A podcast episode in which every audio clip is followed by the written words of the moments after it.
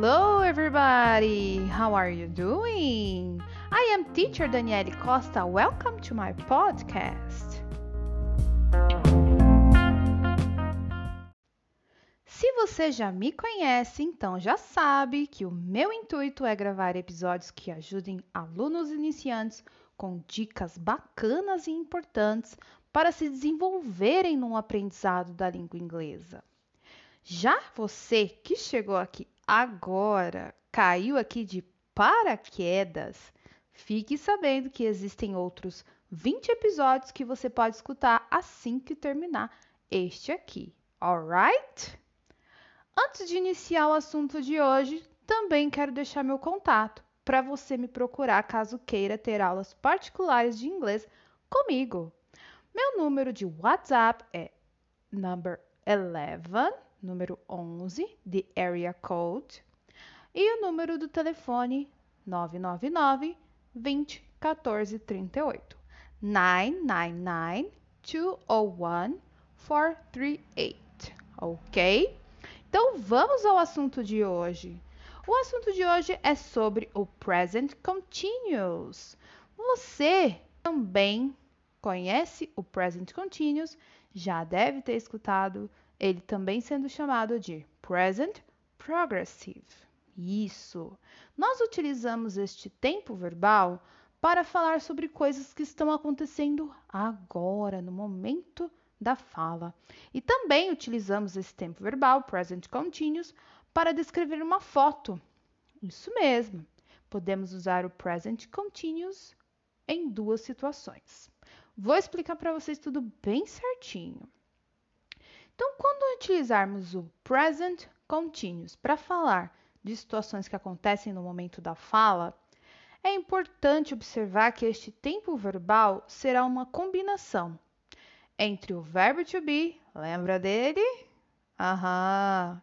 Então, é essa combinação, verbo to be com o verbo principal. E esse verbo principal é quem vai caracterizar a ação. Antes de mostrar a estrutura, que é importantíssima, vou te mostrar antes como ficam esses verbos principais, ok? Então vamos lá. Os verbos principais são acrescidos ing, ing. Logo, o verbo sing se torna singing. Cook se torna cooking. Watch se torna watching. Study se torna studying. Dance se torna dancing. Para verbos terminados com a letra E, no caso de dance, que termina com E, retiramos o E e adicionamos o ing, ok? Vamos a outro verbo. Cut. Cut se torna cutting, ok? Então, se o verbo é curtinho, como cut, como este aqui é monossílabo, então isso pode acontecer tanto com ele quanto com verbos de sílabos. Então, existe também uma peculiaridade aqui.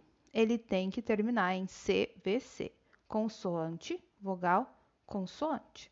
Então, nestes casos, vamos dobrar a última letra. Então, a palavrinha cut vai se tornar cutting with double T, com dois T's, ok? Então, vamos dar alguma mais uma olhadinha em alguns exemplos de estrutura afirmativa. Maria is talking on her phone. Vem comigo analisar essa sentença. Maria é o nosso sujeito. Sempre se lembre que para sujeitos femininos vamos associar ao subject pronoun she. Então, Maria, she, is, verbo to be correspondente, talking, verbo principal acrescido de ing, plus the complement. Ok?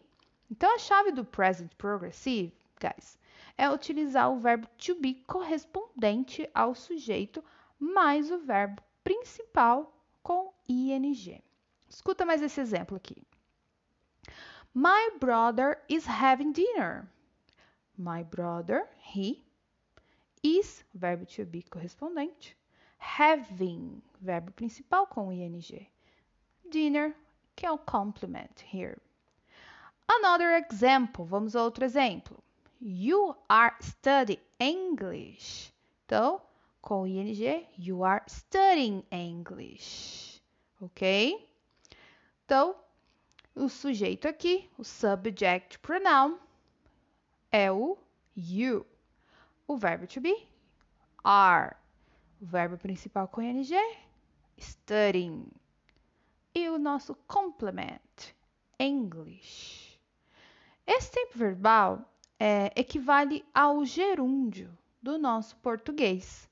Então, estes verbos principais que estamos acrescendo ing, eles terão um sentido de ando, endo, indo.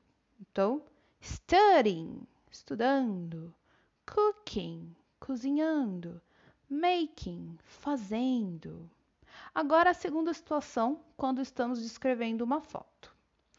Então, você pega a foto e começa a falar: Oh, this is my father. Look, in this picture, he's laughing a lot.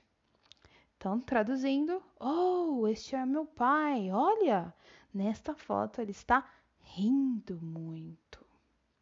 Então, essa mesma estrutura que eu expliquei para você ali acima, você pode utilizar para descrever pessoas na foto e o que ela estava fazendo naquele momento. Então, vamos utilizar o present progressive quando estivermos mostrando uma foto para o amigo, para amiga, para um familiar ou para um paquera, ok? Então, agora, hora de exercitar. Vá até meu site www.teacherdanielecosta.wordpress.com e pratique com os exercícios que eu vou deixar lá junto com a transcrição deste episódio. Follow me share my episodes, and get in touch with me if you need to take some English classes. See you guys. Bye bye.